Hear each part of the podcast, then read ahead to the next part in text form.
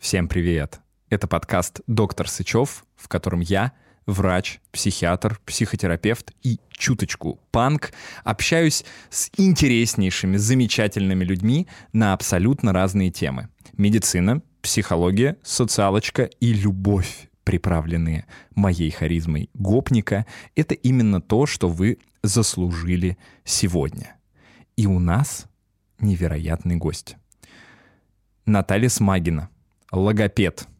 Как она характеризует себя в своем инста запрещенная организация Грамме очумелый логопед. И мы сегодня будем разбираться с тем, как работают современные логопеды, изменилось ли что-то со времен советской школы. Будем разговаривать про то, как логопеды заигрывают с детьми, а потом залезают им в рот.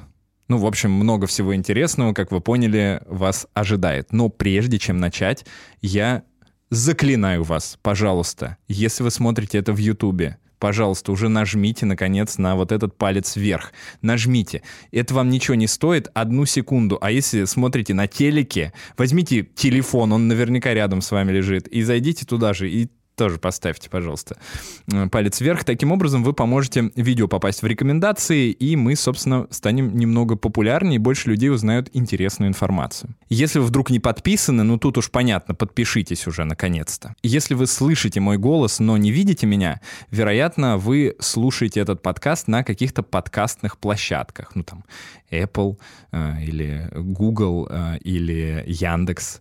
Там можно оставить комментарии, подписаться и вот все, что возможно, сделайте. Может быть, полайкать где-то там. Разные платформы по-разному работают. Таким образом, мы тоже там поднимаемся в трендах, и это будет очень здорово, если вы это сделаете. Ну и также рекомендуйте наш подкаст разным своим знакомым. Прям отправляйте всем на прополую. Наверняка кому-нибудь он понравится и пригодится. Все-таки многие люди нас слушают и оценивают наше творчество как неплохое. Все, Яша говорит, надо начинать. Поэтому начинаем подкаст. Логопед. Подкаст. Банки Холл. Мне нравится. Привет. Привет. Сложно всегда задавать первый вопрос. И у меня есть много э, каких-то вопросов, которые меня в принципе волнуют, потому что у меня двое детей. А, и если у первого вообще не было никаких проблем с э, разговором, то у второго они есть немного. И это я их воспринимаю как проблемы. На самом деле, возможно, это просто uh-huh. еще время не пришло.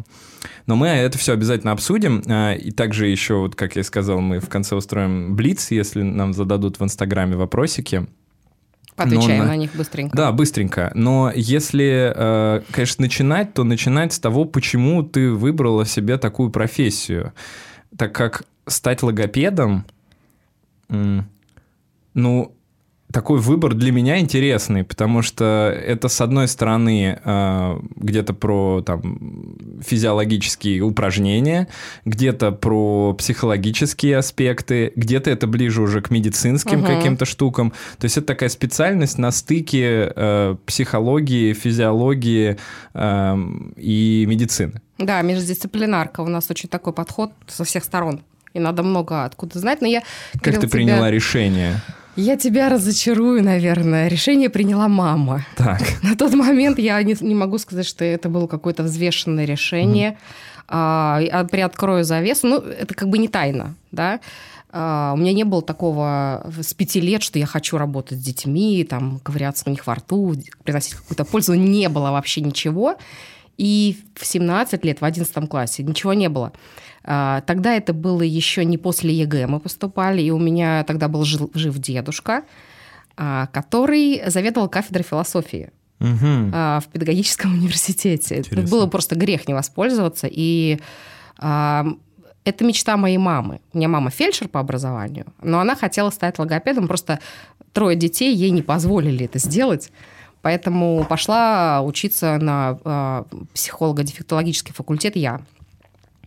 И первые два курса, я извиняюсь за мой французский, я вообще не одуплялась. Зачем я здесь? Чего я там делаю?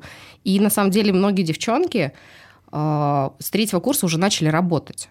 ну, как на побегушках, не на побегушках, они начали нарабатывать свой опыт уже в детских садах, да, где-то на полставки. Я летала в каких-то облаках. А, на четвертом курсе я вышла замуж, угу. и мне вообще было не до этого. И поэтому работать я пошла только а, после, после выпуска. Поэтому это было не неосознанное решение, это было просто вот, ну, чтобы куда-то пойти. Но потом оказалось, что это было просто вот пальцем в небо. Мама попала пальцем в небо, потому что я могла просто быть несчастным человеком не на своем месте. Да, это частая история достаточно, что людей отдают куда-то, в медицинский, например, они потом говорят, я вообще не понимаю. Да, не они хотели быть, быть врачами, а им приходится резать и заливать свое горе там. Алкоголь, алкоголюшкой. Да. А, я как-то... Ну, в общем, потом поперла, что называется. Наверное, и характер, и а, желание а, получить признание. Тут еще такой момент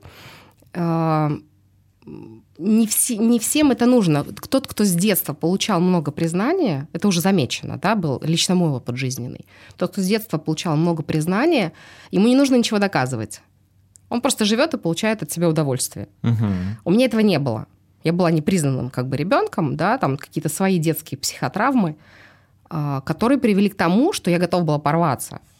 То есть мне там как-то плохо работать, а, как-то не сделать Угу. Я хотела, чтобы вот мне, мне возвращалась эта энергия, да, благодарность от родителей. И поэтому э, это очень такую положительную сыграла роль в чем? В том, что я одинаково круто старалась работать. И на, на зарплате 30 тысяч, э, имея там 60 детей единовременно, да, две группы я вела и плюс частников. Да, это было... Я сейчас не понимаю, как я выдерживала эту нагрузку. Но это, это детский это, сад. Это молодость, да. Это все можно только по молодости. Uh-huh, вот uh-huh. так как э, бешеный ежик работать и там не, не умереть от этого. Сейчас, конечно, все по-другому. Сейчас только частная практика. И я работаю, то есть одинаково.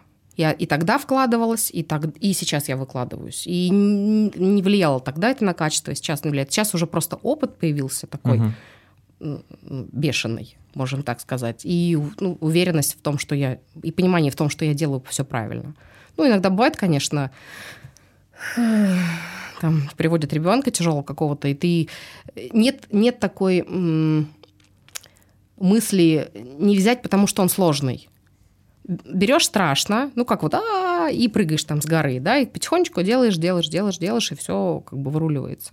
Угу. У меня сразу вопрос про детский сад. Как э, логопеды работают в детском саду и насколько это эффективная какая-то практика? Э, меня, наверное, больше интересуют как раз государственные сады, где вот 60 детей, у каких-то детей все вроде как достаточно неплохо, а у других детей есть какие-то проблемы с, э, как правильно сказать, говорением. Ну, с речью. С речью, да. Проблемы с речевым развитием. Вот как эта работа происходит, когда такой объем детей? Ну, я сейчас буду говорить не о качестве, чтобы никого там не задеть, да, не угу. обидеть. А, я буду говорить, э, я сейчас уже не очень хорошо понимаю структуру, как она сейчас, как все это устроено, да, но когда я работала, а, было получше, потому что на каждого ребенка было больше времени. Потом все резали, всех как-то сгруппировали. Один логопед стал ответственен за несколько территорий, он там между ними носился. То есть а, допустим, если сад не логопедический, не с каким-то уклоном, да, то логопед там, ну, скажем так, номинально. Он угу. выискивал самых тяжелых детей, то есть тех, у кого вообще вот так вот все плохо, угу. и брал их, допустим, в подготовительной группе уже. То есть э, за год до школы, как правило, 70% не успевали сделать эту работу, потому что мало времени. Mm плюс, ну, как бы мало времени, плюс мало времени, плюс документация, которую нужно там. Ты или делаешь документацию, или работаешь с ребенком. Да, как это мы знаем. А, вместе... В государственных медицинских да, учреждениях примерно прям, так же работает. Это прямо самое, самое вот то, что я Пачки ненавидела. Карточек. И честно, кстати, я всегда документацию сливала. Мне везло, у тебя была медсестра какая-то? Нет? Ничего, это... никого у меня а, не да? было. Нет, не, мне везло, был, были какие-то комиссии, но почему-то они все время меня пролетали. А-а. То есть мне всегда везло в этом смысле. И несколько раз там было, когда первое мое рабочее место, я эту документацию в панике там что-то пописала, пописала, и, ну, там заведующая каким-то образом решила вопросы все, угу. и никто у нас ничего не проверял. Вот. Собственно, мы вернемся да, к структуре, к, к тому, что делает э, логопед в саду. Мало что можно успеть, успеть сделать. И, по сути, э, те, кто имеют сложности, они вынуждены все искать частных специалистов. Чтобы ходить каждый день, например? Ну, не каждый день. Дело даже не в, не в каждодневном каком-то э, занятии, два раза, ну, дело в качестве. А, и еще проблема в том, что э, настолько нищенская зарплата и настолько нагрузка...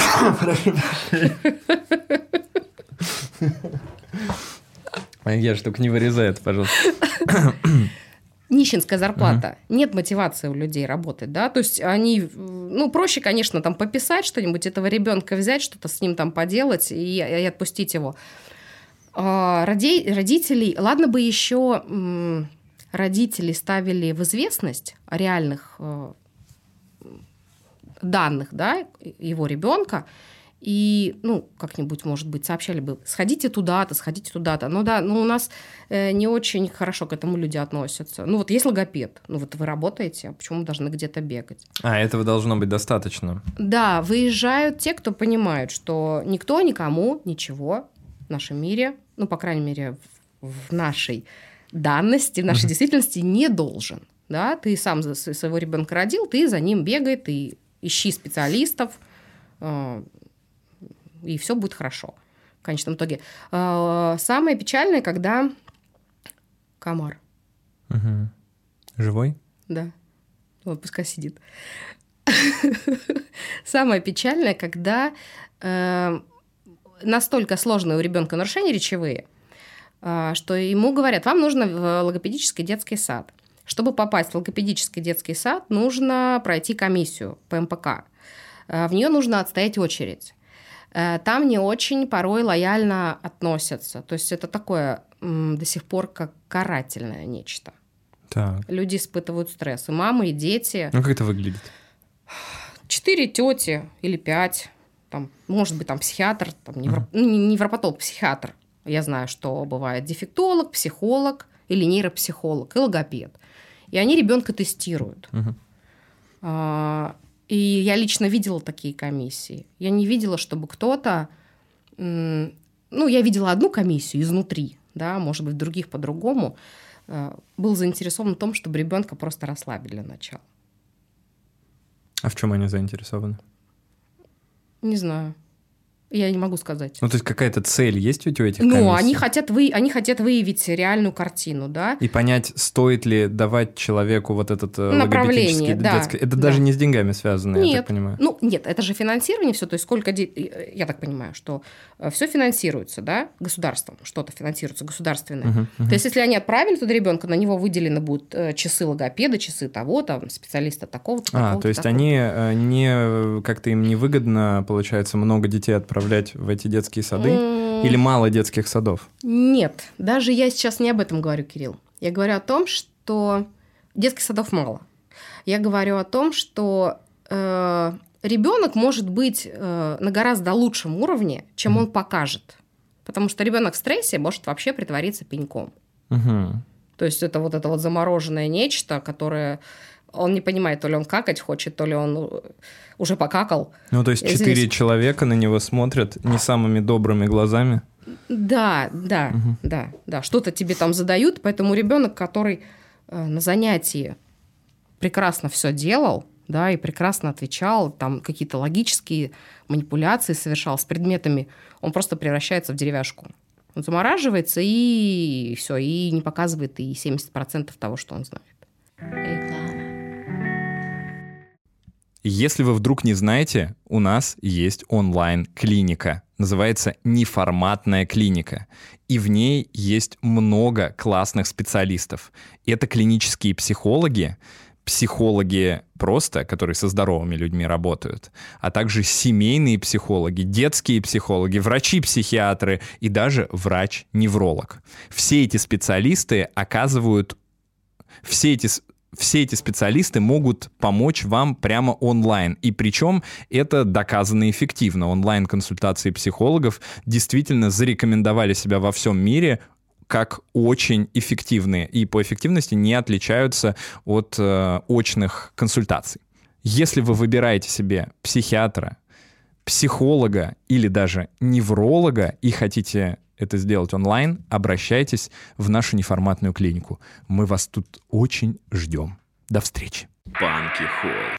Ну, а вот э, смотри, э, это э, вот одна сторона, да, с другой стороны, если вот на это смотреть с точки зрения социальной помощи государства, то по факту любого человека ну, надо отправлять, если они хотят пойти в этот э, логопедический сад, правильно или нет? То есть вот я это из чего исхожу? Например, есть э, комиссии по инвалидности. Угу. И, к примеру, есть дети ну, с аутизмом. Э, и по аутизму им э, должны давать деньги, ну, их родителям Или... должны давать деньги, которые, соответственно, эти родители должны использовать на то, чтобы можно было, не, ну, условно, не работать, а заниматься ребенком, там, угу. или платить за какое-то вот развитие его. И, соответственно, я э, убежден, что такое, такое финансирование должны давать вот просто вот прям вот так вот. Ты приходишь, минимальный проблем, минимальный диагноз надо сразу давать, потому что ну, иначе действительно проблем, проблема у многих людей с э, финансами, чтобы этим всем заниматься, это дорого. И этих-то денег не хватает. И эти комиссии как раз, э, насколько мне известно, рассчитаны на то, чтобы максимально не давать. Потому что по факту э, они, э, если они дают, они должны отчитаться, что вот такое количество денег, там вот ну, 10 да. тысяч рублей выделилось семье Обалденно Ивановых на э, помощь, э, значит, государства в связи с тем, что их ребенка есть какая-то ментальная патология.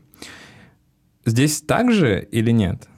То есть действительно ли э, прям не заинтересована эта комиссия, ей могут опускать сверху какие-то идеи о том, что лучше вот, ребят, э, столько не надо нам детей, это слишком много, выделять на них нужно денег?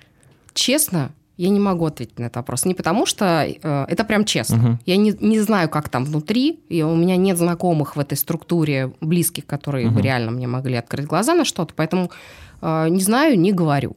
Вот правда, не знаю, возможно. Угу. Но я сразу вспомнила э, знакомого человека с инвалидностью, которому э, с, с рассеянным энцефаломиелитом, да, рассеянный склероз длительного течения, и грызли горло за э, то, чтобы выдать, э, ну, там, первая есть группа, вторая, третья, угу, да, угу. потому что человек не мог работать совершенно.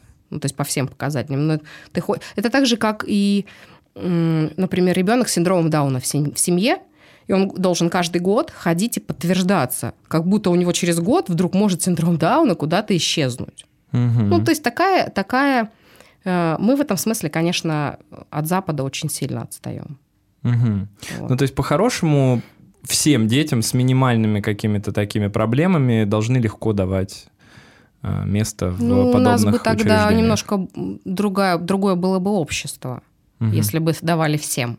Угу, угу. Ну окей. А, давай перейдем а, к детям. А, давай. И попробуем разобраться вообще с какими-то базовыми штуками. Вот что делает логопед для того, чтобы улучшить э, речь ребенка? И только ли логопед занимается речью или есть еще какие-то аспекты, в которых ты тоже работаешь?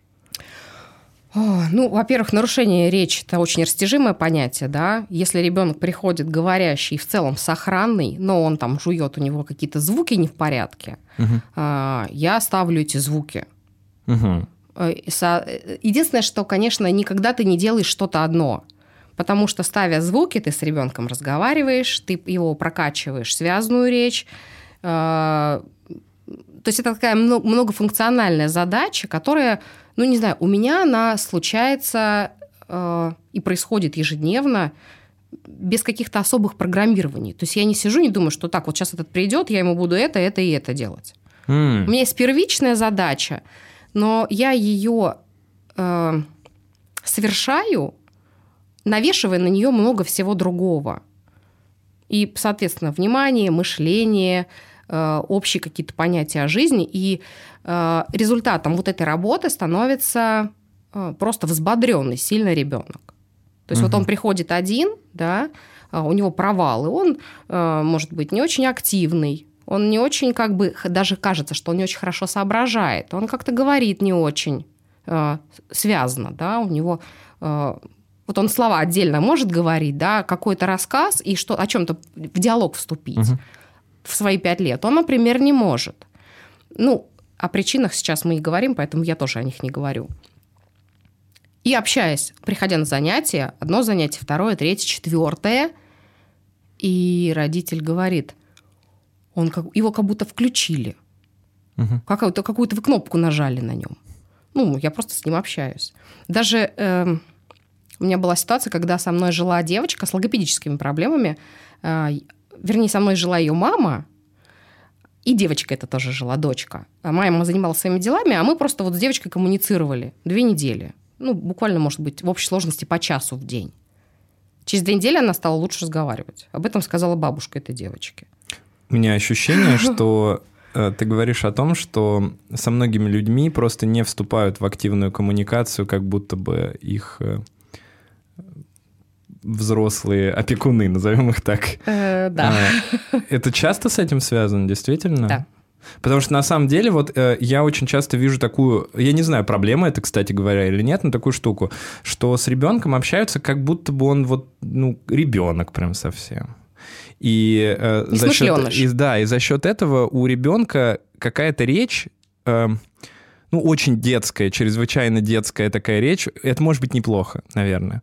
Но, с другой стороны, мне достаточно прикольно видеть условно, моего сына, с которым я разговариваю полностью как вот, ну, со взрослым, потому что мне просто сложно было всегда вот эту уси-пуси, я прям вот, ну, мне не, не очень нравится, и я дискомфортно себя чувствую, мне кажется, я унижаю этим самым человека, как будто бы, ну, в игре еще ладно, а если вот э, запроса от ребенка такого не поступает. И очень прикольно видеть, что он э, очень легко вот воспринимает какие-то сложные вот эти структуры речи, начинает применять, с одной стороны, и сленг, а с другой другой стороны, и какие-то вот эти вот очень такие э, литературно сложные слова. Э, и это обогащает его речь, и, соответственно, он начинает нормально разговаривать. Вот об этом ты сейчас говоришь. Да. Угу. То есть да. общай... первый матч, э, общайтесь со своими детьми, побольше разговаривайте с ними. Да, да, именно так. Это знаешь, я тебе так скажу. Потому что с детьми недостаточно коммуникации. Дети, дети, Она дети, недостаточ... недостаточно, конечно. Угу. Взрослый ведущий. Взрослый. И лучший логопед для э, ребенка это взрослый. То есть э, сейчас очень много говорят о том, что э, да вот сейчас неврология, да, дети там рождаются с незрелой нервной системой. Да, согласна, много всего у нас. И, и этот раз, да, пресловутый аутизм э, ну, он или не он, это уже вторично, да, но э, очень много можно было бы купировать в детстве просто за счет э, усилий родителей. Если бы просто был диалог. Угу. начиная прям вот с самого младенчества, да, начните читать ребенку в 6 месяцев. Если родители начинают читать в 3 года, а ребенок, да, он плевал на вообще на это чтение, он пошел своими делами заниматься, да, он нас не слушает, он не сидит он и не будет слушать, он не приучит. Слушай, ну у меня вот в 6 месяцев не хотели оба слушать. Вот они, се... вот э, дай бог, может быть, в 3 года как раз, и мы пытались все время, ага. но только в 3 года, вот, пожалуй, он может уже вот просидеть и прям вот всю главу э, какой-нибудь книжки послушать. Ну окей, а как, э, как э, было понятно, что он в 6 месяцев не хочет слушать? Он уходит. Ну, в то есть месяцев? мы садимся... Нет, ну, нет, в 6 ну, когда, месяцев когда он уже не ходит, да? Когда в 6 месяцев просто он залипает на какие-нибудь там свои штуки и начинает там параллельно что-то делать. А когда постарше, когда уже может ходить, mm-hmm. то, соответственно, мы со старшим, например, сидим, читаем, младшего кладем к себе, там он минуту посидел и сваливает.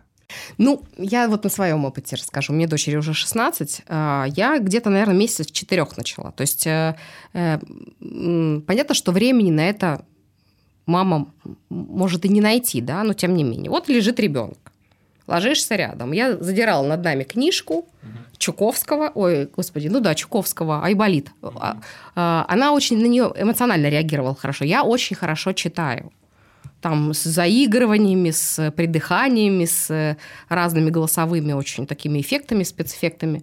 Да, это, кстати, прикольно. Да, это очень важно, кстати, да, формирование да, да, вообще чу- ощущений угу. э, и фонематического слуха формирования. А ты сама к этому пришла? Я просто к этому пришел, знаешь, из-за чего? Что начал слушать сам много аудиокниг, и э, я из-за этого начал перенимать какие-то вот эти моменты, и это прям стало достаточно... То есть я помню, что раньше, вот года там 4 назад даже, я не так э, эмоционально все это читал. Сейчас ты, ну, понимаешь, насколько прикольнее это будет звучать, если э, там какой-нибудь дядя, дядя, дядя будет говорить, ну что же вы такое делаете-то, дети, ну, ну хватит. Что мы такое можем поделать? Да, да, да. Я не пришла. Э, оно само получилось у меня таким образом. Угу. И даже не сыграла роль то, что я тогда уже была с дипломом логопеда. Логопед, угу. диплом логопеда вообще как что-то интуитивное, наверное. Угу. Какой-то, может быть, внутренний латентный артистизм. Угу. Потому что я никогда не, э, не любила вот на, на публику я не любила вот это все и не стремилась э, ни к каким таким театральным вот действиям но вот наедине с ребенком мне это получалось. Угу. К чему это привело? Я читала и читала и читала э, Барто, Чуковского. Неважно, что там люди говорят, вот я ненавижу Чуковского, что он там курил, когда написал. Главное, что там есть ритм. Угу. Там есть ритм, и там есть крутые эмоции для детей. В полтора года... Ну, а что ему читать в полтора года? Бродского? Ну да, собственно говоря. Или физтех какой-нибудь там, да, э, механику. Она в полтора года так договаривала за мной строчки. Она в полтора года разговаривала, угу. да, и ну, то есть э, это мы сейчас говорим о детях, которые, в принципе, с охраной, если там нет таких... Нормальное развитие, да. да. да. Это сейчас развитие. мы отдельно поговорим про нормальное развитие тоже. Но вот смотри, я бы хотел, знаешь, все-таки вернуться к работе, к твоей. Э, и у меня вопрос такой возник. Вот ты говоришь интуитивно, но наверняка же все равно есть какие-то протоколы работы, которые есть вот для такого, для такого, для такого, для такого. Есть. Э, То есть у вас же это все равно, а, наверное... Нас же учат. А, ну, я имею в виду, что есть наверняка научные какие-то статьи, э, там, ну, я не знаю, гайдлайны или как это называется, эм, в случае с логопедией, да, правильно? Есть ли что-то, чем ты можешь пользоваться, материалы, где написано, что вот это более доказательно эффективно, это более, это менее? это лучше применять. Ну, ведь многие назначают, например, там на атропы, да, но понятное uh-huh. дело, что это не поможет. Вот. А с другой стороны, э, наверняка есть разные виды вот э, логопедической терапии. Э, разные школы, не знаю, разные... Ну, там. Есть, да. Конечно. Но они все основаны на все, что, все, что сейчас э, транслируется, да, там какими-то суперлогопедами, которые уже обучают других логопедов, угу. да, оно все основано на базе, которая там сто лет назад случилась. Понятно, что сейчас все расширилось, и с учетом э, как раз э, того, что мозг и что тело целиком, что язык он не сам по себе, да, вот это все очень, конечно, такое масштабное сейчас э, приобрело э, масштабный масштаб, uh-huh, вот. Uh-huh. А, но я не могу сказать, что не могу сказать, что я на что-то опирал. Я правда не могу. Вот сейчас я задумалась о том, что на что я опираюсь. На что-то вот то, что оно пришло. То есть, э, например, есть способ постановки звука. Угу. Такой-то, такой-то, такой-то, такой-то, такой-то. С, э, с работой, с каждым годом ты выбираешь себе все, что работает. Ты уже видишь этот язык, ты видишь, что этому это подойдет. Или начинаешь дергать за все ниточки сразу – и все дети разные, и ты начина... ты просто ты просто берешь и делаешь. Ну, то есть индивидуальный подход, это понятно, да, но э, все равно ты знаешь, что вот есть для, э, условно, да, вот самая, наверное, частая, да, буква «Р», э, или это не самая частая? Ну, наверное, плюс-минус. Ну, допустим, допустим. Ну, многие, сам, наверняка, да. многих родителей это волнует. И человек приходит и говорит, вот мне нужно там поставить ребенку букву «Р». Он действительно нормально разговаривает, э, там большой у него Только словарный задат, но не рычит вообще, никак не рычит. А, наверняка у тебя есть там, ну, условно, 10 техник основных, да, которые ты в этом случае применяешь. Или а, это вообще может быть что-то, чего ты раньше никогда не применял с предыдущими людьми? Ну нет, нет. Есть, есть, есть, конечно, техника, есть выработанные э, там движения, действия какие-то, последовательность, но э, язык-то разный у всех. Конечно, И проблемы с мышцами у всех разные, и, про- и причина не рычания тоже может быть разная. А, то есть э, смысл в том, что самое главное понимание, как должно быть, и как, а как ты к этому придешь, это уже вторично. А это уже включается твое, там, или ты будешь ватными палочками, или ты будешь палочкой от мороженого, или ты будешь э, даже важно, просто ватной палочкой или ватной палочкой, на которую ты надела э, резиновый от медицинской перчатки палец отрезанный. Мгм. То есть вот это вот никто это это никто нам не рассказывал, это пришло само. То есть ты думаешь, как бы это сделать? Опять же, ну что, интуиция, я не знаю. Ну интуиция, наверное, какой-то вечный поиск. Вот, Мгм, мгм. собственно, и делаешь. Мгм. Так, ну хорошо. А, давай чуть про нормы поговорим. Очень многих э, родителей начинает волновать, когда их ребенок не а, разговаривает, например, в два года. И тут э, понятное дело, что в некоторых случаях ребенок не разговаривает, это как сочетанная патология, например, связанная с аутизмом. Но, э, как мы знаем, аутизм э, сам по себе с речью никак не завязан, ну, просто ребенку не нужна эта социальная коммуникация Да, он особая. не- у него проблемы и с поэтому, Да, коммуникацией. и поэтому ему э, речь для него вторична, ему она не очень-то вообще требуется в данном случае. Вот эм, э, давай поговорим о нормах. Э, Когда стоит идти уже э, человеку э, своего ребенка вести к, лобо- к логопеду? логопеду. Да. Ну, я В транслирую... каком возрасте? Давай начнем вот с минимального возраста, в котором уже можно пойти к, лобо- к лоб- лобоге. Лобаки. Вообще слово логопед, оно такое, мне кажется. Например, speech therapy, да, речевой терапевт, звучит красиво. Кто придумал логопед? Ну, да, мы логопеды. А, так, я вообще топлю за то, что логопед – это такой же специалист, к которому нужно ходить и показывать ребенка, ну, как э, в рамках диспансеризации. Мгм. Чтобы потом просто вот локти не кусать, до которых ты никогда не достанешь. А, В каком возрасте? Может быть, есть какой-то опыт других стран? М-м-м-м-м. Нет, вот, кстати, опыта других стран нет, в этом я не подкована. Но два года точно, в два года точно. Если родители ничего не беспокоит, то в два года, потом в три года, ну и там четыре и пять. Почему бы не показать, да? Просто э, некоторые сидят и задают какие-то вопросы. Одни и те же вопросы они задают, эти люди, взрослые, да? Э, они задают вопрос специалисту где-то, да, в соцсетях. Как можно на этот вопрос ответить точно конкретному родителю, просто на основании написанного, да, человек не видит, э, специалист не видит ребенка. Отведите их, что мешает отвести к логопеду? Все, наверное, боятся, что им попадется какой-то не, Некомпетентный. некомпетентный специалист. Ну, такое бывает. Ну да, да. Момент принять э, в тот... Тут еще надо принять тот факт, что нужно поискать специалиста. Ну давай, кстати, тогда с этого начнем. А, Я всё время на- ухожу, на да? шаг Я назад. всё время давай на ухожу, шаг, давай на шаг назад возвратимся и э, поговорим тогда о том, как найти хорошего логопеда, э, где их, во-первых, искать, э, и это же не будешь на профи.ру там искать. А есть ли почему нет? какой-то можно? Да. Ну какой-то рейтинг, я не знаю, может быть есть какие-то какие-то материалы, в которых можно поискать хороших логопедов. Ну, как... Ну, я просто опираюсь на свой опыт. Как я ищу специалистов, да? А, Я иду в какие-то чаты специальные, мамочкины чаты. Сейчас век вот этих коммуникаций телефонных э, ты заходишь... Нет, это, ну, это понятно. Но вот смотри, давай, давай немножко с другой стороны тогда подойдем. А, Как понять, что перед тобой хороший логопед? Потому что а, иногда отзывы хорошие о, А гомеопа- деле- о гомеопатах. Ну, типа, мне помог там. э, Вот. а, Но на деле, да, мы понимаем, что это отзыв э, просто плацебо-эффект, условно.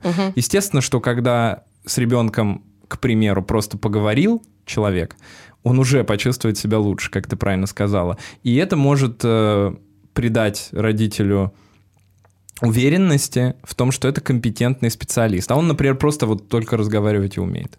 Ну окей, все начинается с вешалки, как, как любой театр, да. А, как ребенок встречается со специалистом, да. Первое, а, то есть ребенка приводят на, я себя не слышу, вот, Вот так лучше будет. да, Да. я очень далеко. ребенка приводят на консультацию, и за эту консультацию логопед должен сделать ну, такие вещи, как подружиться, практически mm-hmm. моментально втянуть в доверие, да, э, войти в доверие, э, и все о нем понять. И потом еще маме все это рассказать. Э, если логопед встречает вот, вот с таким лицом, да, каменным, и говорит, не трогай, положи, сядь, не сиди. То есть это сразу э, не говорит о том, что плохой логопед, но вызывает сомнения. Этически, то есть авторитарный такой вариант, он не подходит для Конечно, ребенка, ребенка нужно к себе расположить. Ребенок не обязан хотеть с тобой коммуницировать. Он вообще тебе ничего не должен. Э, он может замкнуться, и ты тогда из него, и он и рот не откроет. Может, тогда. не хочет вообще разговаривать ни с кем. Может, он не хочет, конечно. Э, поэтому самая главная задача специалиста расположить. И вот здесь уже видно мастерство, потому что дети приходят очень разные. Ко мне, например, очень часто приводят детей, с которыми не справились другие логопеды. Угу. Это моя фишка. Э, приходят буки. Вот есть дети, которые, они просто трудно идут на контакт. Вот он придет и такой, вот брови насупит танцуй перед ним козлом, как хочешь. То есть, э, а, а еще же они все разные, они же по-разному брови хмурят. У одного одно в голове, другое, друг, у другого другое. И, и ты начинаешь... Ну, конечно, по спине пот течет, потому что тебе нужно на него настроиться. Это ребенок, которого ты первый раз видишь, и как бы нужен результат. Угу. У тебя нет времени еще второй раз их приглашать к себе. Вот сейчас я тут прощупаю вашего ребенка, ну, не получилось, ладно, придите еще раз. То есть 45 минут, ну, час.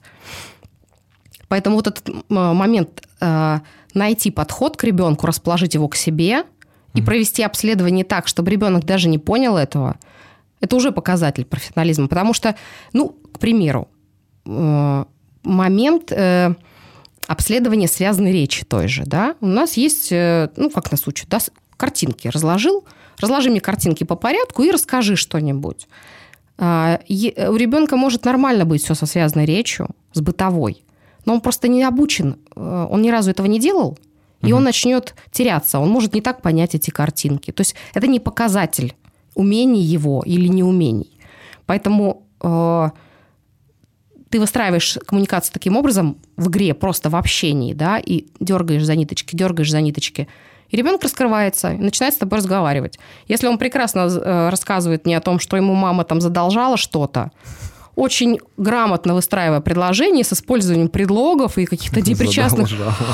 Да, да, там, ну, что-то она им там конфету задолжала.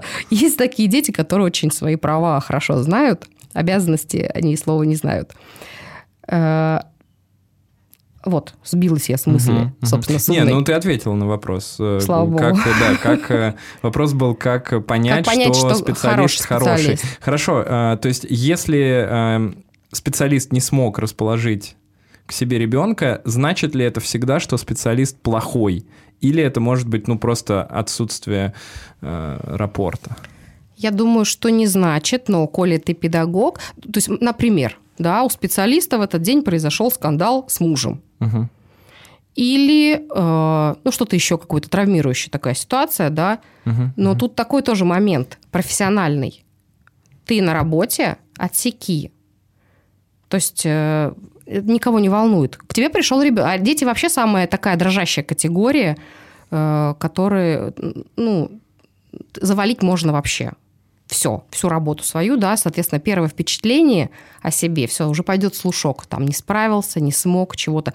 Или, например, кстати, еще такой момент, я считаю, что это неправильно, когда приходит э, мама с ребенком, и логопед говорит, ну, поиграйте. Ну, или логопед, или там еще какой-то специалист коррекционный. Поиграйте с ним, я посмотрю, как вы угу. с ним играете. То есть я посмотрю на него со стороны, поиграйте с ребенком.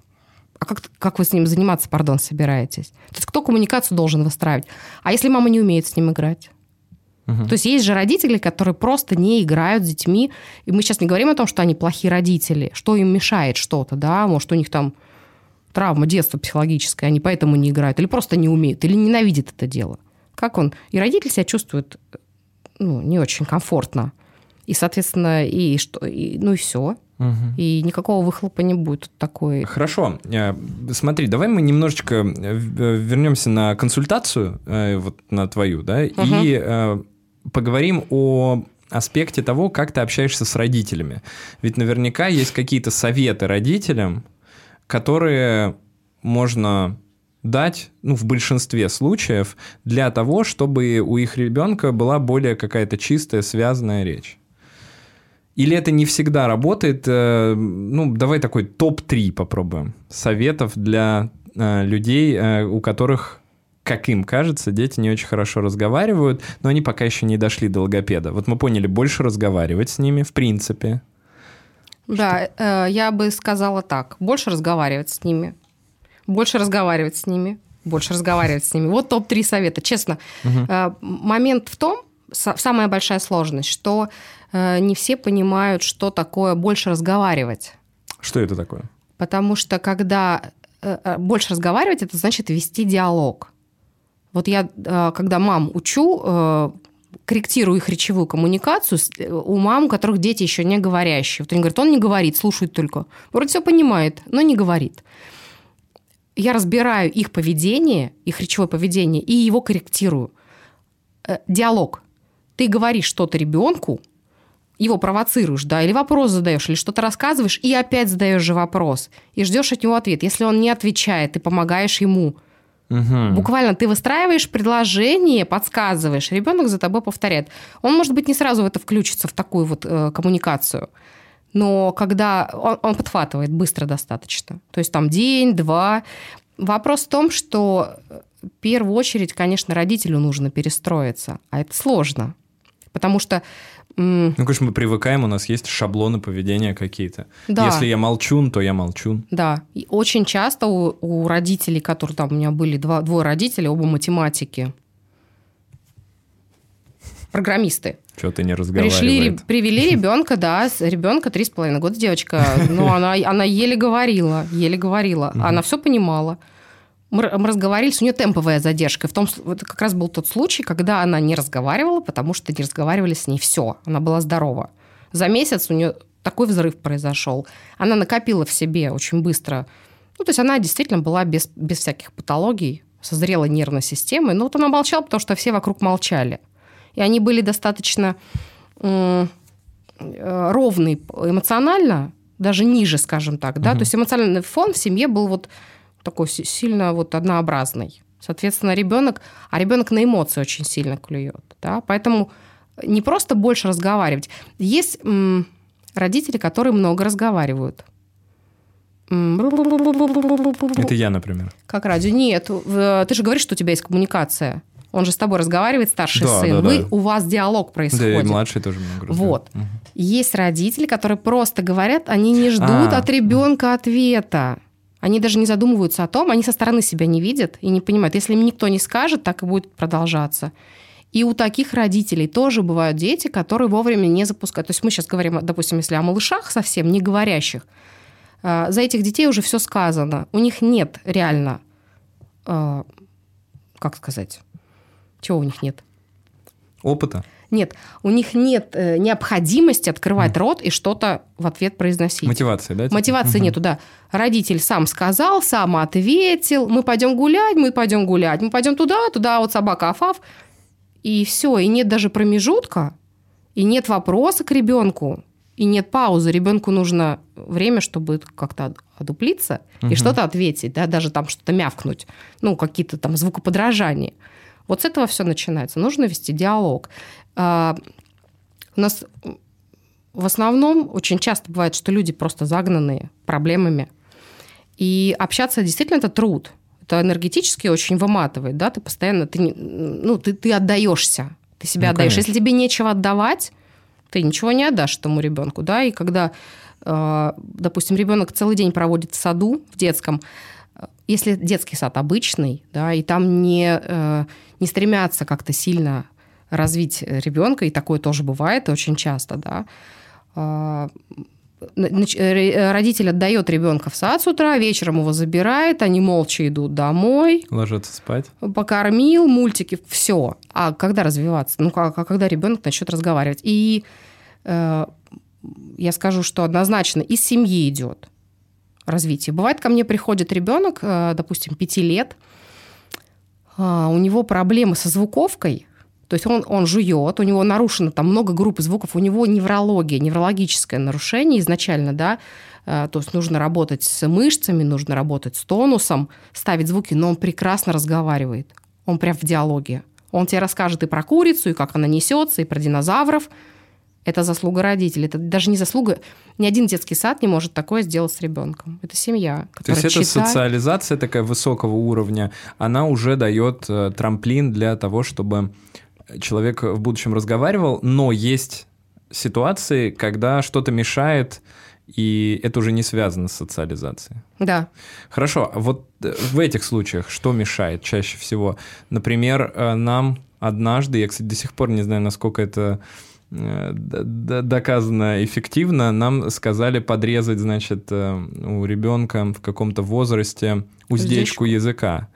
И э, якобы он после этого должен был начать лучше разговаривать, но эм, мы сделали это, сославшись на то, что у него была э, странная история, то есть у него язык действительно как у змеи немножечко Это такой. старшего? Да, да, да, да, да, да. Вот, и поэтому, а после этого ему, ну, все прошло, но разговаривать, мне кажется, он не стал лучше после этого особенно, но в целом э, стало это выглядеть э, более эстетически Ему стало правильно, и, скорее легче. всего, ему стало полегче, да, да, да. А, Однозначно, потому что э, вот как раз э, уздечка, если язык раздваивается, это прямое показание к подрезанию. Мгм. Вот, потому что у нас звуки, когда язык лежит внизу, половину звуков ребенок выговорить не может.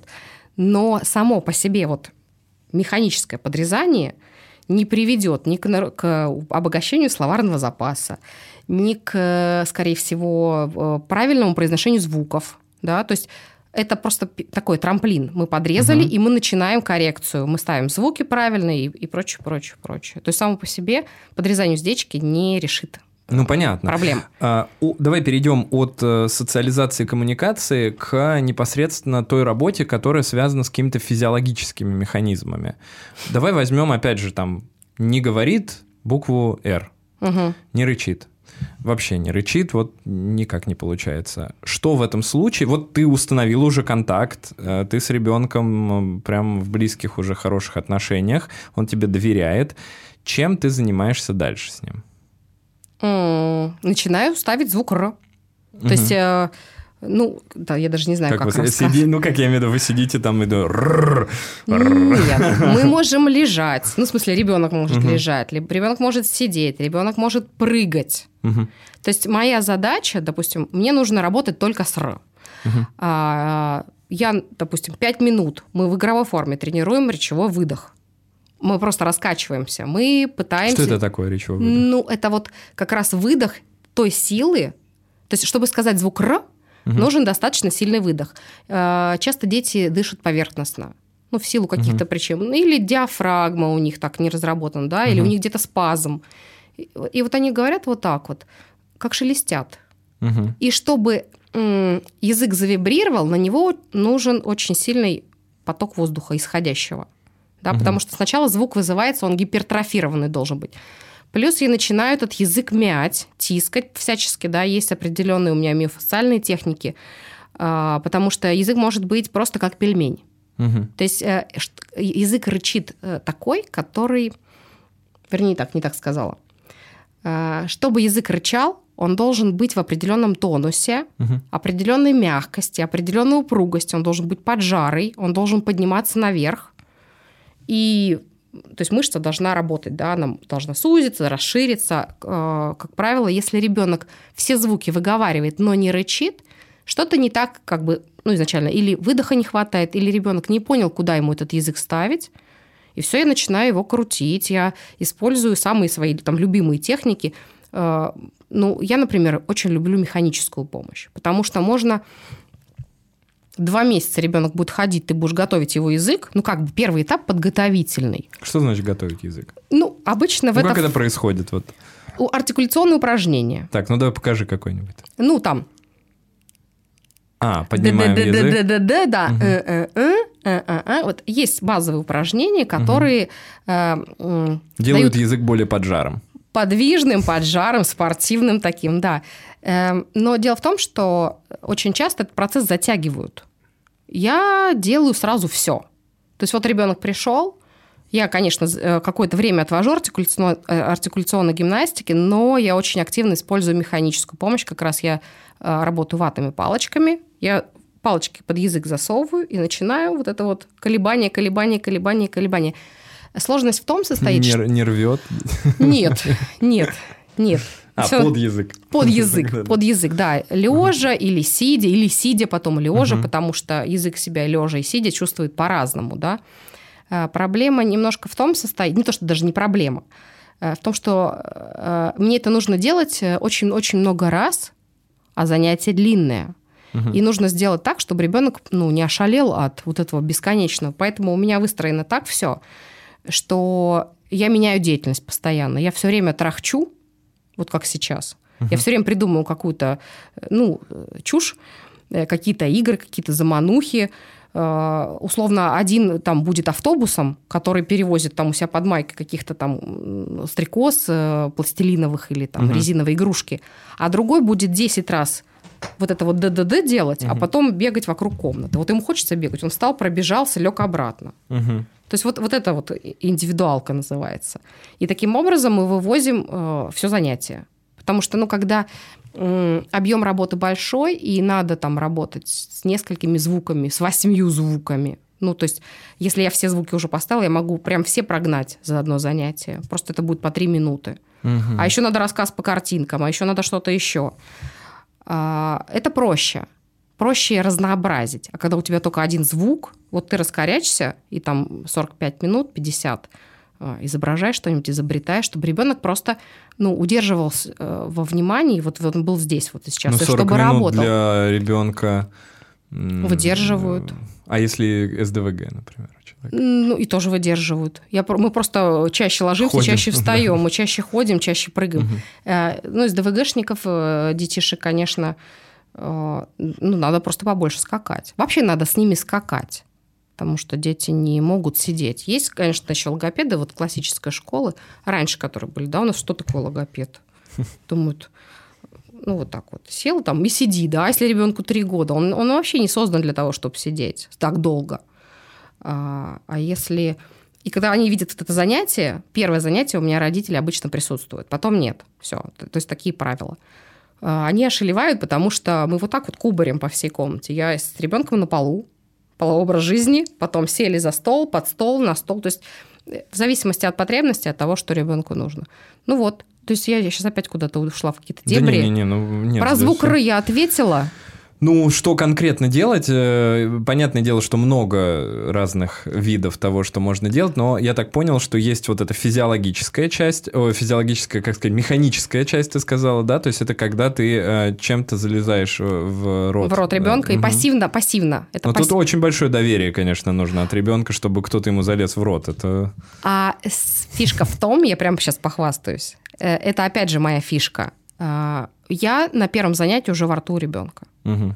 Это могут быть... Это, это на превью надо, я на первом занятии уже во рту. Да, и обычно очень удивляются, как так, открыл рот, еще чем-то пустил, мы там у врача такого никогда ребенок не делал. Вот как ты ему, э, как ты вотрешься, как змея в доверие, так все и дальше и покатится. Ну, через игру тоже. Видимо, через, да? Все через игру исключительно. То есть я не, не сажу никогда ни, э, никакого деспотизма, никогда ничего нету на первых занятиях. Угу, потом, Пак, потом я закручиваю болты, и потом... И сначала я становлюсь другом, потом угу. такая м- скрытая диктатура. То есть я главная. Потому что дети, они все равно привыкают, да, и момент интересности, он все равно скрашивается. Я же не клоун, как бы, да, высшего разряда. Я могу все время фонтанировать разными идеями. И это не нужно. Моя задача его влюбить в себя. А дальше я там буду делать с ним все, что хочу, и он будет работать. Звучит и... жестко. Жестко, но на самом деле все прекрасно. На самом деле все прекрасно. Я помню... не, не формируется созависимости от э, тебя в этом плане? Ну, то есть нет такого, например, что закончились занятия, они же рано или поздно все равно закончатся. И ребенок такой, блин. Э, есть дети, которые, проезжая мимо моего дома, каждый раз, родители мне пишут, на протяжении года, а когда мы пойдем к логопеду? Но это круто. Это круто, если ты, как педагог, оставляешь в сердце ребенка не, ну, конечно, конечно. такую память. Конечно, я не, хочу, ну, я не хочу, чтобы они страдали. Ну, что же мне для этого плохой быть, что ли, да? То есть у них э, воспоминания о логопедии, ну, я первый учитель для некоторых, да, фактически э, если ребенок еще и не говорящий, и я научила его говорить, то я для него нечто. По, угу. по ощущениям, это, это бессознательно идет. Ну и, собственно, и для родителей тоже, потому что такой пласт э, в самосознании ребенка даже происходит. Вот он не мог, и вот тетя помогла, а он может. А с мальчиками очень интересные Мальчики, которым там 5-6 лет, они э, потом жениться нам не хотят. То есть у меня очередь. У меня очередь. Если что, я не пропаду. Они там подрастут сейчас. Ну, это, конечно, такие первые влюбленности, видимо. Да, но никаких... Э, один также мальчик был, он маме сказал, я помню, что его зовут Сева, Всеволод. Очень, он, он терпел такое, мы разоводили, у него была очень жесткая и толстая уздечка, и мы никак не могли разрычаться, то есть мы потели оба страшно. Он сказал маме потом, я не буду рычать, она больше не придет. Ну, бывает и так, ну угу. что сделаешь? Угу. Но потом, наверное, стал все-таки, да? Ну да, да, он, у него не было вариантов вообще. Так, а смотри, вот механические методы меня еще интересуют. Это единственный метод э, засовывания палочки, э, ну, какого-то вида палочки под Любого, язык? да, или, механического предмета. Э, или есть еще какие-то варианты того, что эм, помогает механически разработать? Не знаю, там, мне сразу представляется какой-нибудь... Э, какая-нибудь висящая штука на языке, которую он поднимает и разрабатывает язык. Так. А, Качает язык. Так, я сейчас пытаюсь понять, правильно я поняла вопрос. Ну, короче, что-нибудь еще механическое ты кроме делаешь, палочек? кроме палочек, да? Или это единственное вот э, что такое Я использую чупа-чупсы, я использую... Но это все равно примерно, все равно то это примерно та же самая техника, да? Да, да, да. Любые, любые предметы, которые позволят тебе добиться э, там неважно, бублик это чупа-чупс или та же ватная палочка, да, зависит угу. от того, что тебе нужно добиться от языка. То есть это просто разные способы. Ну, понятно. То есть у нас есть механический вот этот вариант. А есть, есть по подражанию. А... Я просто показываю ребенку. Ты об этом говоришь? Ну, есть э, еще вот эти ситуации, когда, э, как ты сказал, гимнастика, да, или как, э, да, когда да, да. вы вместе по очереди, видимо, да, он повторяет за тобой, как правильно там делать, ну там чуть подъем, поднимать. Это язык. все в комплексе. То есть одно занятие это вот напичкано. Я понимаю, да, но вот это это две два вида, да. Есть ли еще что-то? Вот и социальная коммуникация, да, это угу. вот три э, основных части, или есть еще какие-то? Массаж. Так, что за массаж? Массаж чего? Массаж всего. ну, скажем так, э, массаж. Раньше я э, делала классический логопедический массаж. Ну, тот, угу. который, которому я научилась, да, там квалификацию повышала, ла-ла-ла. Это руки и это зонды. А, год назад я... Руки? Ну, руками. Руками, а, руками угу. и зондами. А Рука, где, где руками шейно-воротниковые. То есть у нас вот зона – это лицо, шея, шейно-воротниковая зона и зонды э, разных всяких. Они страшно выглядят, устрашающе. Угу. Они для того, чтобы работать во рту. На самом деле, с моей точки зрения, зонды – это тоже такое нечто к чему бы это даже, я не знаю, отнести. Такие штучки, которые в таком количестве не нужны. Угу а их выдумывают все разные, разные, все красивее и красивее, э, со, со всякими там закорючками, закидонами. Э, половина из них... Это просто маркетинг. Угу. Это для того, чтобы продавать. На самом деле можно обойтись и без них. Это честно. Э, то есть если у специалиста вот так вот веером там 35 штук блестят в руках, это не говорит о том, что он сейчас вот раз и все круто тебе сделает угу. правильно. Это не показатель. Но массаж тоже имеет какую-то эффективность доказанную. Конечно. Ну, например, например, ребенок э, не рычит, потому что он не может поднять язык вверх. Угу. То есть у нас подъем языка, да, а, осуществляют какие-то мышцы в комплексе, да, они в связке там работают, и язык поднимается. И очень много детей, у которых язык просто не поднимается. Поэтому они и «л» не могут сказать. Все звуки верхнего подъема. Ну, угу. они могут сказать «но», например, да, но «л», «р», «ш», «ж». А что между, вместо «л», «в», да, они обычно говорят? Э, там «выба», да, «выба», угу. «гыба», угу. там можно «дыба», например. Вот. Язык не поднимается. А, я, конечно, могу до посинения делать артикуляционную гимнастику, но это очень, это все долго будет. Я использую миофасциальную технику массажа, нажимаю, ну, работаю с фасциями, Угу. Тут, тут, тут грудина, руки, потому что мышцы у нас вообще язык. Сейчас, может быть, открою тайну. А, он крепится к лобковой кости. Угу. Не, не непосредственно язык, конечно, но через фасции, через фасции соединяется и вот доходит до лобковой кости. И там прикрепляется, естественно, если где-то вот что-то здесь перекосилось, угу. язык тоже не будет работать, как ему положено. Поэтому я использую вот эти техники, а, привожу, стабилизирую язык, он уже может подняться. То есть ребенок, ребенку бывает, говоришь, подними язык, а он не может по физиологическим причинам. Не потому, что он не понимает даже, да, просто не понимает, как сделать, но он посмотрел, потренировался и, и, и смог, понял. А просто потому, что он не может. Вот он там будет пыжиться, и у него ничего не будет получаться. И вот в этих случаях э, ну, массаж обязательно. А Вообще... А есть исследования какие-то на эту тему? Потому что звучит, конечно, интересно, так, ну, я имею в виду странновато. Почему, стран... Почему странновато? Ну, в плане... Э, ну, во-первых, массаж, э, если так вот э, в медицинской среде, угу. да, э, массаж э, это история про очень короткое влияние, да, то есть, условно говоря, мышца перенапряжена, ну, давай приведу пример. Эм, есть генерализованное тревожное расстройство, при котором, естественно, за счет того, что тревога сильная, физиологически человек тоже себя чувствует напряженно, угу. мышцы напрягаются. И такие люди часто приходят на массаж, им там все разминают механически, но на следующий день они просыпаются, и, естественно, из-за того, что ничего не меняется с точки зрения физиологии, ничего не меняется с точки зрения там их движений, например, или там а, э, какой-то ну, вообще их жизни, да, скажем uh-huh. так, а, то все это возвращается обратно.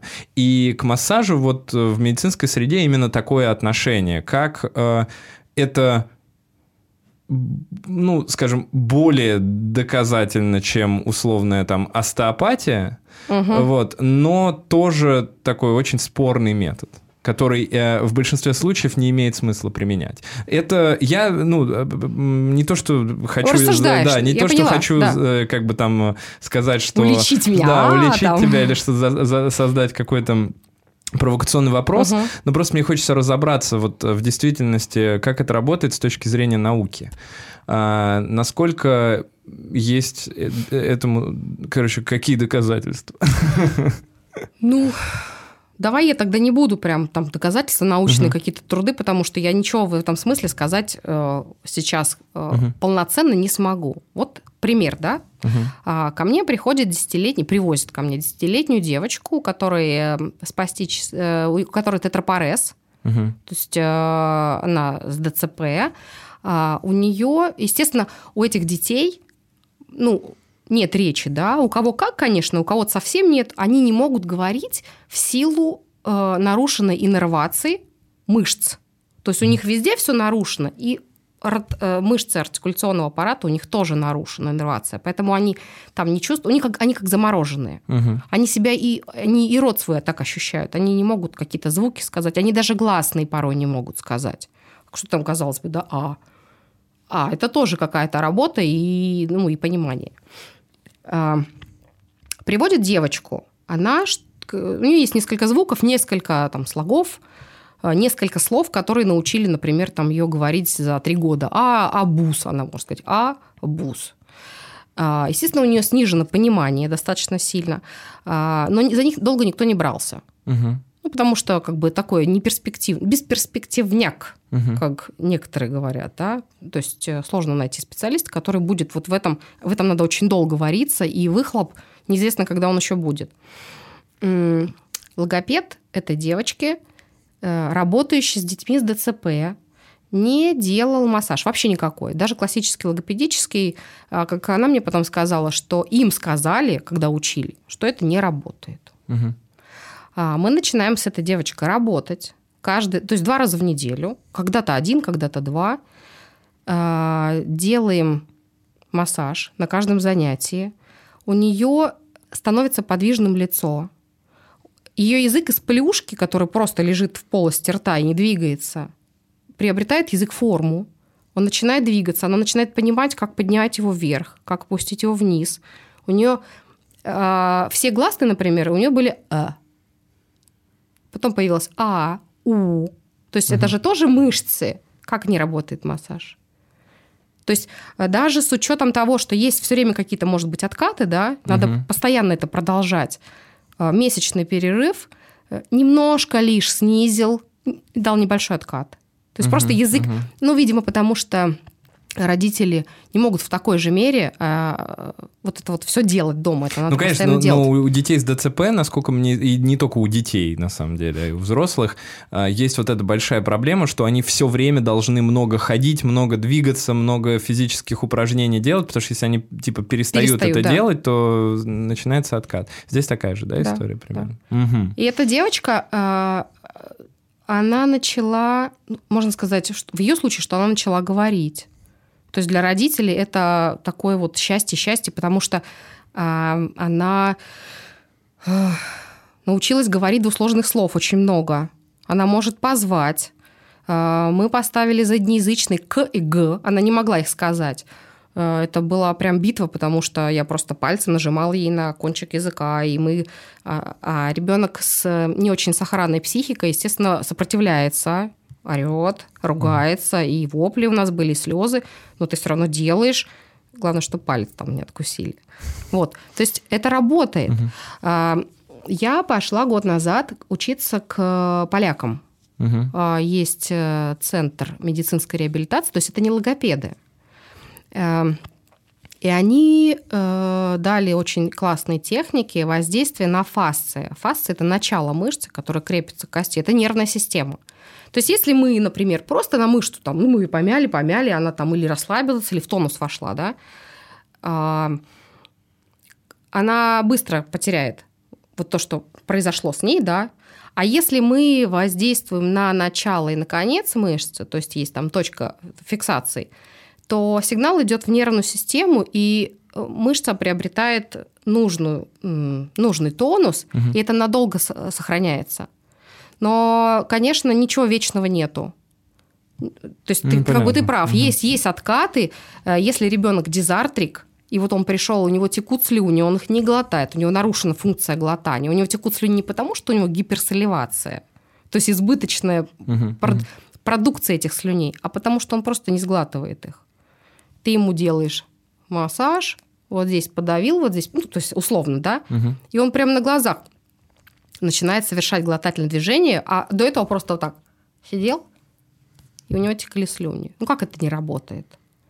Как, как, это, как это не делать, если это помогает? Не, ну если, конечно, опять же, э, тут же еще вопрос такой, что если мы берем, э, ну, скажем, медицину, да, я просто не, не знаю, как это работает в логопедии, если мы берем медицину, у нас есть вот четкие протоколы, да, и, соответственно, в протоколах обычно есть там первая, э, там вторая, третья линия, да, лечения, это не обязательно препараты. И дальше, естественно, что написано, что есть вот такие вот методы, они не доказали свою эффективность, но, в принципе, при учете того, что это, например, не помогло, мы их можем дополнительно использовать, э, и туда могут входить и там, не знаю, ну, условная там физиотерапия какая-нибудь, э, хотя, естественно, что доказательств э, там, Ну, как вспомогательная да, просто, да? Да, она ну, не нужна почти никогда, но вот иногда, иногда нужна. Окей, у меня вопрос по поводу взрослых. Работаешь ли ты со взрослыми, потому что в действительности мне кажется, что часто такое бывает. До какого-то момента мы вроде разговариваем, и все хорошо, и не обращаем внимания, но в какой-то момент мы понимаем, что, например, мы хотим работать э, и вести подкасты. Э, и мы слушаем подкасты свои и понимаем, что у нас есть какая, какой-то дефект, который не нравится. Ну вот у меня, например, есть шепелявость вот эта. Э, я, я мне слышу. она, наоборот, нравится в целом, потому что она как раз... Ну, я не представляю себя без, без нее. То есть угу. я не вижу смысла в этом. Но наверняка есть люди, которые э, с немного более влияющей проблемой захотят тоже во взрослом возрасте при, прийти к логопеду. Работают ли логопеды с взрослыми и как это выглядит? А, как это выглядит, я не могу сказать, потому что я не работаю со взрослыми. Угу. У меня было несколько... Ну, то есть у меня бывают консультации. А, дело в том, что взрослый, он а, должен быть сам достаточно мотивирован. Да? Если есть мотивация, то можно исправить любое звукопроизношение. Вспомним там певцов, которые приходят э, на сцену, и у них межзубный сигматизм ярко выраженный, они говорят, даже видно язык. А они потом выходят на какой-то уровень, и ты глядишь, а он уже чисто разговаривает, то есть с ним поработали. Угу. Тут работа логопеда, мне кажется, минимальная. Объяснить человеку, что нужно, как этого достичь, дать комплекс упражнений, а там уже просто дело, дело техники. Это нужно делать часто, как, вот, как приседать. То есть ты э, качаешься, у тебя есть мышцы, не качаешься, у тебя нет мышц. Угу. Собственно, вот в этом смысле. Бывает сложность в том, что э, настолько паттерн движения уже сформировался, он махровый, и уже настолько язык привык, что сложно, что сложно перестроиться. Тот же Р, да, ко мне приходил однажды парень, после этого я перестала брать взрослых, потому что я поняла, что не очень комфортно. Нужно или в этом крутиться, или уже или не крутиться. Тут не получится, что э, 10 минут и ты у него во рту. Нет, у нас получилось, но было некомфортно. Правда. Был, его прислала его жена. Э, он пришел весь красивый, с мышцами играет, а язык у него колом. И я как бы даже... С какой стороны мне? А мне нужно его взять за язык. И вот это мы сидим, и он бедный потеет, я потею. Ну, короче. Я ему объяснил, говорю, вот делайте так-то, так-то, то-то, то-то. Он так и исчез. Угу. Вот. Была девушка, которая э, пришла, она вместо Алла говорила «Уа». Она Светлана угу. Владимировна. Как-то так вот у нее У меня было. друг такой есть один. Э, он говорит, э, с детства так говорит, он всегда говорил, у меня мама просто звая. Звая. Вот.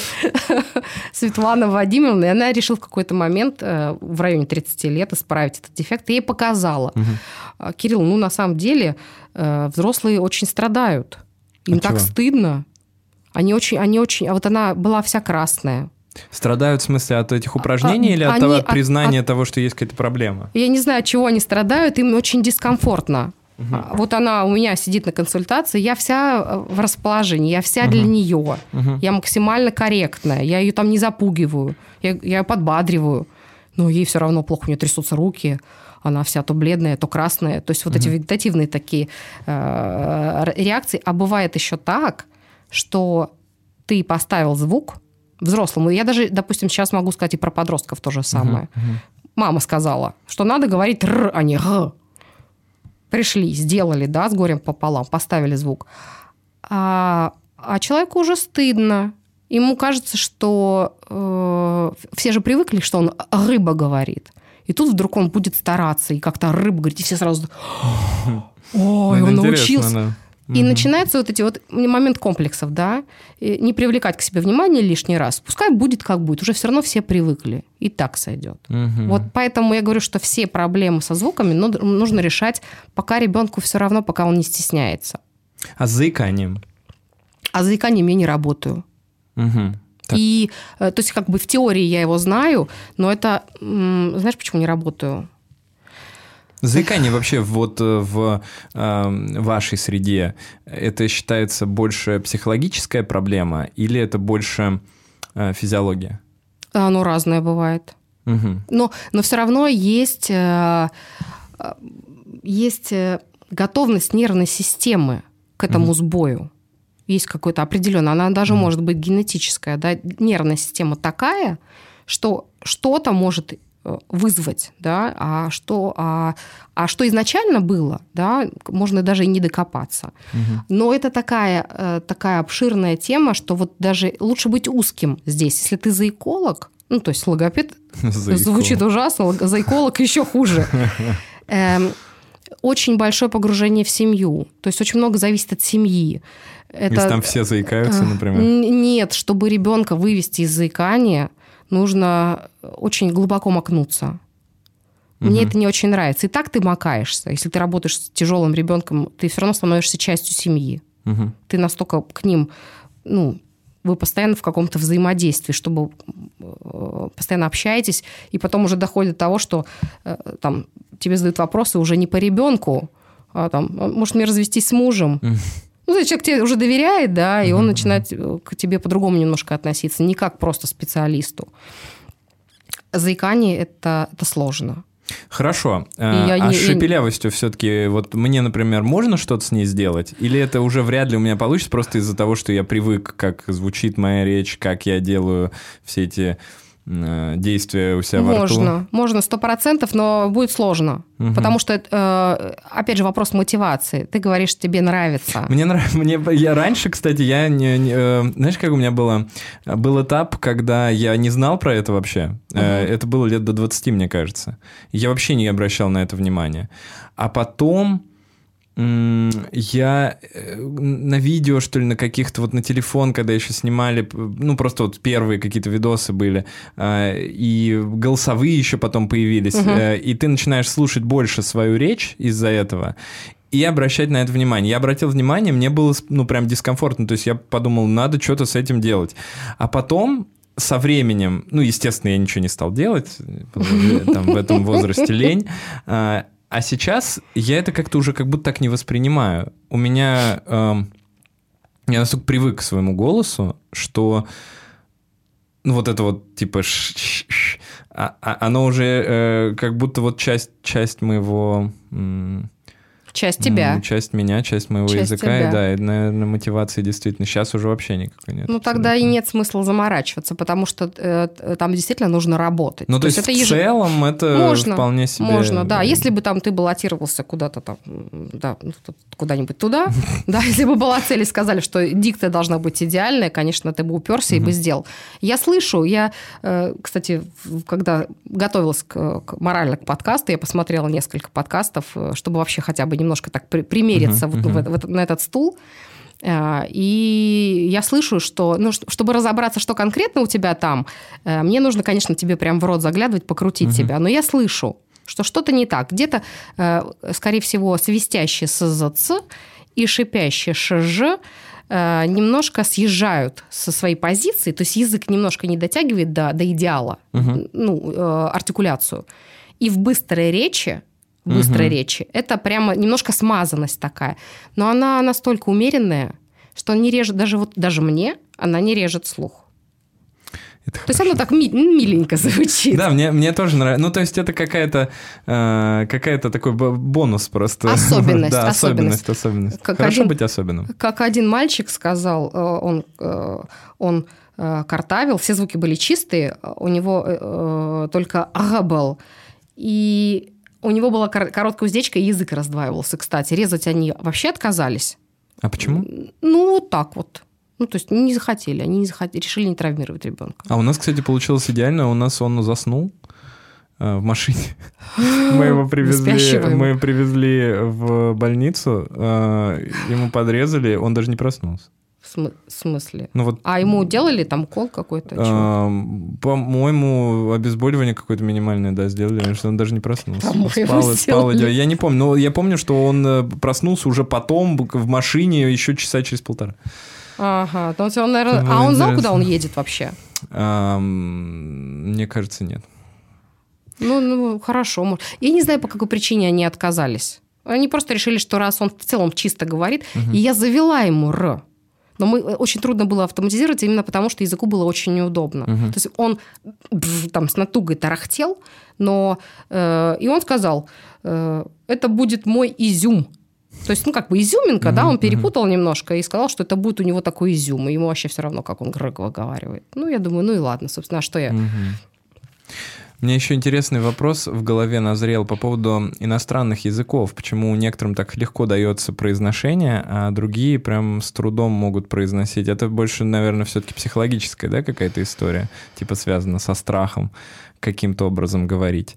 А, Произносить звуки Произносить или звуки, э, да. просто коммуницировать на иностранном Нет, языке? ну вот, конечно, тебе я хочу задать э, вопрос По- по, поводу, да, звуки? произносить звуки. То есть, есть ли какая-то э, ну, что-то, э, к чему мы привыкаем, и, ну, наверное, есть, да, это глупый вопрос на самом деле. Э, То есть, э, короче, ладно, снимается, вопрос снимается. Я уже сам на него внутри себя ответил, поэтому вопрос снимается. Так, переходим к Блицу. Если ребенок изначально говорит горловое «р», сможет ли сам перейти на нормальное «р»? Как правило, нет. Что-то надо делать? К логопеду. К логопеду. Так. Почему маленькие дети не выговаривают букву «р»? А, Самая сложная артикуляция. Считается звук позднего антогенеза. Он самый сложный. Поэтому они не выговаривают. Потому же, почему они не выговаривают «ш» поначалу. Мгм. Это трудно, это трудная артикуляция. И вот, кстати, для русского языка я понимаю, что это а, особенный звук вообще такой достаточно. То есть, вам, если мы возьмем эм, даже английский, там же, ну, ага, там как раз Ра, э, ра, такое, ра. да, э, он, Да. он не, не, Там не всё надо уметь рычать. Там все гораздо легче в плане... Он мягче. Мгм. Русский язык, он вообще очень... очень, да, очень да, да. Я, кстати, замечаю, рубленый. когда вот что-то в оригинале смотришь, вот когда говорят дети, настолько вообще непонятно, что они говорят. Ну, вот для меня, как э, для человека, который изучает язык. Потому что настолько он вот прям... э, э, Они как- как-то вот да, так да, вот да, плывут да, да. вообще, да? Э, Даже рот у них особо не Да, да, открывается. да, да, Они, да, конечно, да. могут улыбаться, но у них артикуляция не такая, как у нас. Интересно. И- Удобный язык. для- Удобно. У них, если кстати, вас, даже Если у вас в- проблемы с артикуляцией, Да. Езжайте в Америку или в Англию. В детстве логопед э, мял мне язык э, ложкой. До сих пор содрогаюсь. Это мракобесие или норм? Ну, норм, видимо, да? Э, Просто, видимо, он как-то этически не очень правильно к этому подошел. Но это опять же, да, это к вопросу, насколько человек хочет сделать э, ребенку комфортно. Мгм. То есть может быть дискомфортно. Даже бывает, что э, я могу ребенка спровоцировать ротный рефле- рефлекс. Мгм. То есть его не вырвет, но он сделает. И тут вопрос, как я это как я с этого съеду, как я Мгм. ребенка выведу из этого состояния. Блу-блу-блу. И все, и он даже не испугался. У него глаза налились слезами, он э, покраснел, но он быстро забыл. И он опять же откроет рот и опять же пустит меня делать то же самое. Мгм. Ну, видимо, да, если уж прям ребенок сопротивляется, не стоит в этот день ему ничего туда засовывать, да, скорее Ну, всего. надо просто аккуратно. Аккуратненько. Да. Мгм.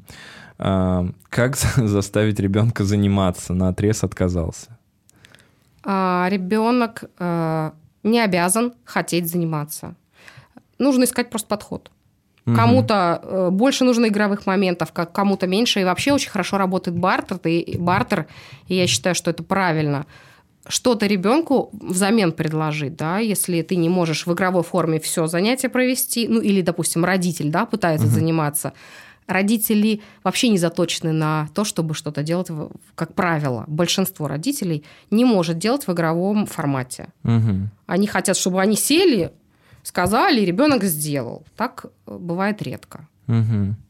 Вот Ну, и конечно, мы же хотим, э, чтобы нам с ребенком тоже было классно время проводить. А здесь получается, что это и ребенку не надо, и нам что-то вроде как неохота. И, наверное, это Э, логично. Вариант только, если, если совсем не получается настроить коммуникацию, чтобы всем было приятно, найди человека, который это сделает за тебя. Ну вот да, в этом э, об этом и речь, потому что вот это э, э, слово воспитание, вот воспит- воспитывать детей, вот это, ну я не понимаю вообще вот это воспитывать детей. То есть для меня, ну ты родил ребенка, ну просто с ним кайфуй там вместе, при- прикольно время проводи. Хорошо, ведь видишь, ты Да. это понял вот в каком-то, в каком-то определенный период своей жизни, да?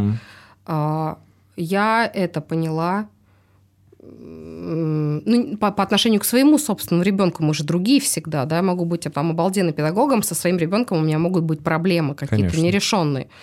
И, и я только в, под 40 лет, сейчас мне уже 40, там с половиной, условно говоря, в 39 с половиной я поняла, что надо просто его любить. Ну да. Любить, и, и ну, это, то- это тоже сложно, к этому нужно прийти, чтобы просто любить и при этом еще как-то э, вот, ну, воспитывать, условно. Ты же все равно должен Ну чему-то да. его научить. Меня Дима Зицер к этому как-то привел. Я слушал его подкасты. И А Это психолог? Это м, э, педагог. Э, У него здесь в Питере не знаю, рекла- он нам не платил, кстати, еще. Я его звал, кстати, на платила, Э. Дима Зицер, если ты смотришь меня, я тебе звонил уже много раз. Вы мне все время отказывали. Так, э, короче, у него и школа здесь частная, апельсин называется, ну, такая известная достаточно. Это человек, который придерживается взглядов такого вот альтернативного, а, больше европейского, наверное, взгляда на образование э, в плане того, что э, дети должны делать то, что им в первую очередь интересно, и от этого интереса уже постро- строить программы, да, программы по обучению. Ну, в общем, у него очень интересные подкасты насчет детей, э, и я как-то вот много что почерпнул. Ну и, наверное, еще Петрановская тоже повлияла. Петрановская конечно. красавица. Так, давай дальше. А, Значит, э, а почему э, кому-то легко дается произношение... А, ну вот это, кстати, мой вопрос про иностранные языки. Все, тогда закрываем его.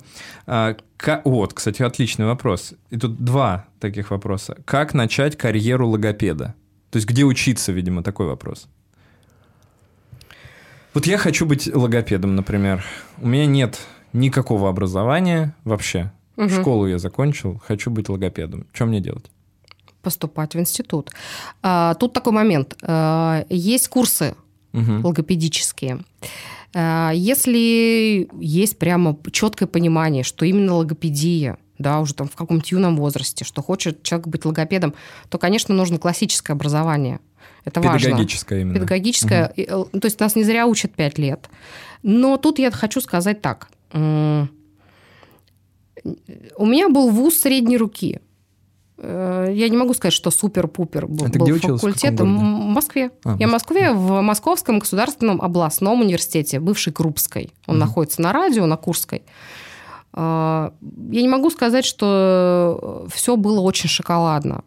И я не могу сказать, что моя любовь к специальности и мои умения и навыки пошли оттуда. Мгм. Нет. Надо всё- что-то, что-то должно быть внутри человека, э, какие-то установки, какой-то набор качеств, чтобы вот это все срослось, и ты будешь крут. А, После вуза очень э, хорошо бы э, личную какую-то... У нас просто это не принято. Как сказать, личное... Ну, когда ты находишь специалиста, А, менторство. да, Мгм. И он тебе ставит руку, условно говоря. Это лучше всего. Потому что можно ходить до посинения на курсы и курсики, потом дополнительные, да, все, все узнаете о звуках, вы все узнаете об этом и о том, и о сём, и это не мочь применить. Вопрос практики. Ты же все равно не практикуешь, ты просто слушаешь, ты видишь чужой опыт. Если ты не можешь его интегрировать, э, смысл от этих там 50 тысяч э, выброшенных. Я помню, что я... А, все, у нас Блиц. Я тут начала уже. Нет, ну интересно, почему Ла-ла-ла. не, не, тебе не обязательно от- отвечать прям очень коротко. Ладно, хорошо. Я помню, м- я пошла лет семь назад в один учебный центр на алалию. Это отсутствие речи. Это как раз неговорящие дети. а, Тяжелая достаточно категория. Было очень слушно спикера. Спикер известный. Известный логопед с трудами, с пособиями. Невозможно было слушать. Я на второй день даже не поехала. То есть я туда пошла не за корочкой, а просто я думала, ну, я вот сейчас что-то еще подпитаюсь, подпитаюсь, Мгм, какой-то фишки. И в итоге что происходит? Мы на перерыве идем в туалет, а я смотрю на, на девочек, которые там сидят. У них такие лица, ну, растерянные. И мы выходим в туалет, и вот одна озвучивает мнение всех. Нет, ну а в итоге что делать-то с этим? А у меня же рот, он же не закрывается, он мне сначала говорит, потом я начинаю думать. Я начинаю говорить, ну вот это, вот это. И в итоге оказалось, что мы опаздываем с перерыва, потому что я начала говорить. Ну, то есть, э, как, как, как ты будешь учить этих студентов, да? Ты просто им базу какую-то теоретическую дашь, сухо. Ну а есть все-таки какое-то обучение, вот, допустим, хотя бы в Москве или там в Петербурге, э, или, может быть, где-то за границей, куда можно поехать и обучиться после, ну, видимо, педагогического вуза именно на логопеда. Я не знаю, сколько это по времени должно быть. Переф- Есть переквалификация. Да есть такое, и в Москве есть, и... Не, ну хорошие. Вот, да, есть какие-то вот, в которых ты уверена, что вот можно посоветовать. Э, не могу я сказать. Я не могу никого посоветовать, потому что... Не, не из вредности. Потому что я у них не была, я у них не училась. Я вообще в этом смысле, на самом деле, с меня вообще как э, никакой пользы нету от меня, потому что я к- камерно. Мгм. Я не состою в... Кстати, может быть, это плохо, кто-то сочтет, что это неправильно, да, я не состою ни в каких логопедических там Ассоциациях. группировках. Не езжу, я слушаю, я посматриваю, я там где-то какие-то, э, может быть, вебинары слушаю, но э, я не говорю, что я все знаю и все умею. Но в том, что я делаю, я ас. Мгм. И когда я вот просто бывает начинаю слушать, думаю, сейчас я послушаю что-нибудь там интересное для себя почерпну. Я понимаю, что я час просто... Мгм. Я бы лучше книжку почитала художественную. Понял, понял. Ам, так, ну и Последний вопрос. Э, запуск речи с полутора лет обязателен для детей, чтобы потом, было, чтобы потом не было проблем? А, тут очень важно понимать, что речь это не э, самое главное. Потому, то есть, если есть проблема, если мама подозревает, что с ребенком что-то не так, не то, что он даже не говорит, а что-то не так, это имеется в виду не коммуницирует невербально. То есть Но это мы уже может... можем заподозрить тогда как раз э, раз. Не обязательно. Совсем не обязательно. Ну, нет, понятно, но я имею в виду, что если у него нет социальной коммуникации какой-то, да, то это понятно. Нет, здесь вот я полагаю, что вопрос э, если с ребенком все нормально, он там смотрит вам в глаза, играет с вами, понимает, тусуется, понимает, да, да, да, там послушный иногда хотя бы, вот, э, вам показывает, что он хочет как каким-то образом, но не разговаривает. Вот в этом случае в полтора года пора уже идти к логопеду, или можно еще подождать до двух-трех, там, не знаю. Тут я так скажу, это зависит от э, от финансовых возможностей от, от возможности водить куда-то ребенка, от наличия такого специалиста, который работает с таким возрастом. Угу. Но лучше я, я у таких родителей, если я вижу, что ребенок в порядке в целом, я маму немножко поднатаскаю, я могу дать ей какие-то прям четкие рекомендации. Делайте вот это, вот это и вот это. И у них реально что-то меняется. Угу. Лучший э, логопед это мама. Потому что э, чем младше а ребенок, папа? Ну, хорошо, мама, папа, кто, кто, тот, кто с ним общается, да, все равно мама, как правило, больше времени проводит. Ну, ну это пока. Патриархальное общество. Мы же двигаемся в сторону феминизации, поэтому эм, лучший э, специалист это родитель. Ну, понятно. Потому что чем младше ребенок, тем сложнее его к себе приблизить. А ребенок может быть очень, очень сильно дичиться, и ты просто будешь э, ну, пытаться выставить. Будет польза, несомненно. Угу. Если специалист умеет работать с малышней, с такой вот, то польза будет. Но вопрос в том, что э, если, как говорится, есть деньги и некуда их девать, идите, несите, вам немножко ребеночка прокачают. Угу. Понятно. Спасибо тебе большое.